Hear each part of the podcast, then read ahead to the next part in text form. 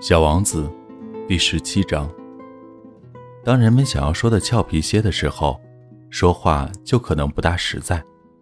在给你们讲点灯人的时候，我就不那么忠实，很可能给不了解我们这个星球的人们造成一个错误的概念。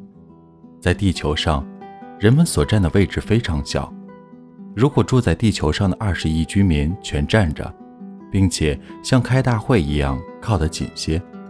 那么就可以从容地站在一个二十里见方的广场上，也就是说，可以把整个人类集中在太平洋中一个最小的岛屿上。当然，大人们是不会相信你们的，他们自以为要占很大的地方，他们把自己看得像猴面包树那样大的了不起。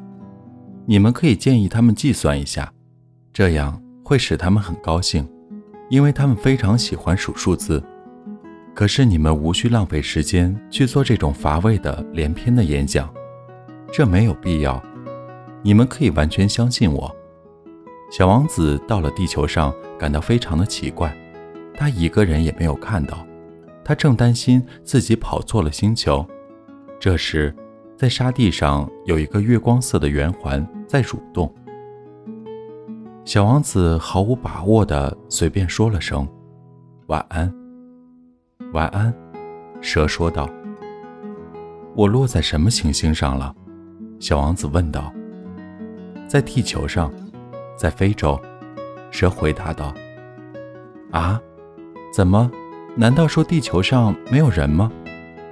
这里是沙漠，沙漠中没有人。地球是很大的。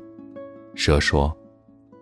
小王子坐在一块石头上，抬眼望着天空，说道。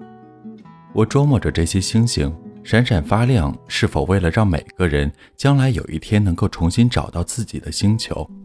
看，我那颗行星，它恰好在我们头顶上，可是它离我们好远哦。它很美，蛇说道。你到这里来干什么呢？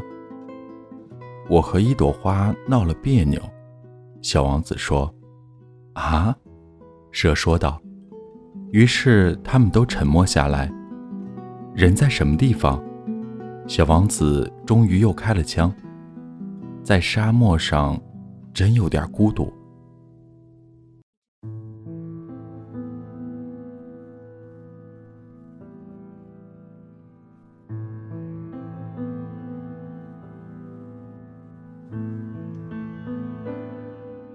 到了有人的地方，也一样孤独。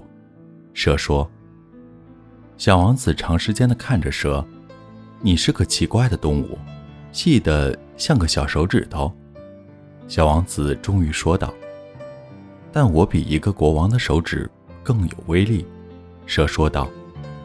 小王子微笑的说：“你并不那么有威力，你连脚都没有，你甚至都不能旅行。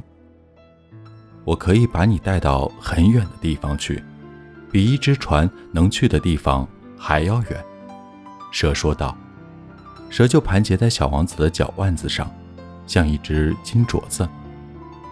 被我碰触的人，我就把他送回老家去。